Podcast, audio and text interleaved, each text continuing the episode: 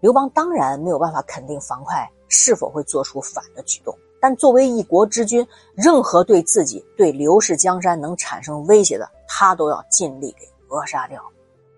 这命令下了呀，他们也不敢违抗皇命啊。但是陈平和周勃这两个人啊，就在途中啊，两人就商量了。你说这樊哙是皇上当平民时的老友，功劳最多呀。他又是皇后的妹夫，又是亲戚关系，身价如此尊贵。如今你看皇上一发怒，就让我们俩杀了他。那以后他要是反悔了，他这怒气一定会发泄到我们俩身上啊！不行，不如啊，我们俩直接把他押回长安。交给皇上亲自处理得了。于是啊，这两个人在即将到达大军军营之地啊，就兴筑高台，就用皇帝的这个符节啊召见樊哙。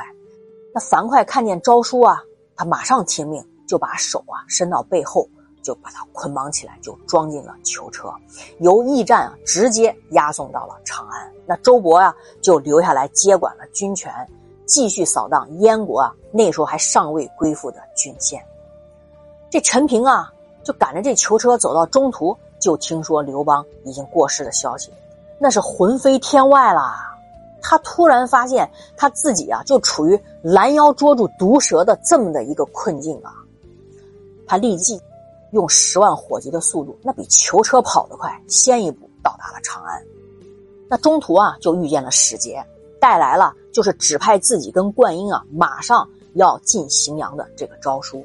陈平很机警啊，他接到诏书之后啊，他不去荥阳，反而啊直接到皇宫悲泣痛哭，然后呢就请求啊留在宫中啊为刘邦守护官救。其实啊，本已经对他起杀心的吕雉啊，看到这场景啊，心深受感动，反而还任命他当了郎中令，担任刘盈的师傅，使得吕雉向他姐姐诬陷陈平的话呀，并没有发生效果。这时候，樊哙的囚车到达长安之后，意料之中啊，那就马上被释放了嘛，并恢复了爵位和彩衣。刘邦死后，那不就成了吕雉的天下了？他和戚夫人的恩怨，那得算算了吧？就这时候啊，他就下令让永相令啊去抓捕了戚姬。永相令啊，就是在秦汉时期的官名，这个官呢是掌管后妃宫女和宫中的御史，后被啊分设为掖庭令。永相令这两官啊，都是由患者来担任的。这被抓捕的戚夫人啊，被吕雉剃光了头发，还戴上了刑具，穿上就给囚犯啊那种特制的用红土染过的那个囚服，干嘛呢？让他每天搁那儿捣米。可怜啊，这无脑的戚夫人啊，还有最深的感慨啊，就是思念远在赵国的儿子嘛，刘如意啊。那最深的屈辱啊，就是他天天。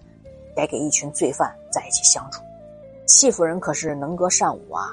就在这个足料手铐下呀，他还一边舂米劳作，一边还唱呢：“儿子为王，母亲成奴，日出舂米到薄暮，常与死囚相为伍，相离三千里，是谁告你知啊？”戚夫人这举动，那肯定吕后就知道啦，勃然大怒。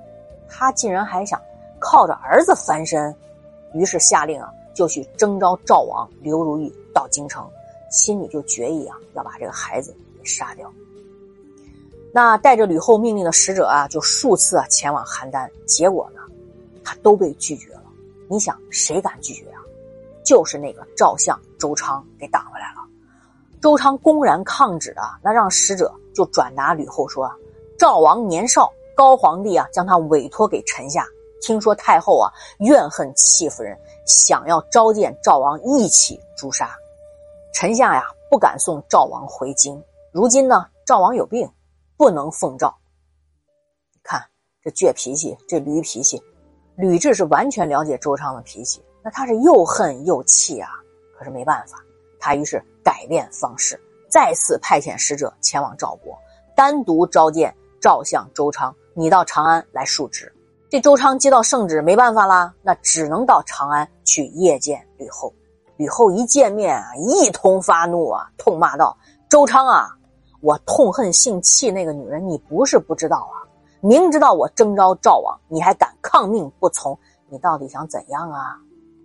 这耿直啊，周昌勇结巴子，又气又急，那涨的是满脸通红，爹那儿一句话没说出来。于是吕后吧就把周昌啊，就算留在长安软禁了嘛，再次派遣使者前往邯郸。那赵王刘如意啊，他不得不奉旨前来啊。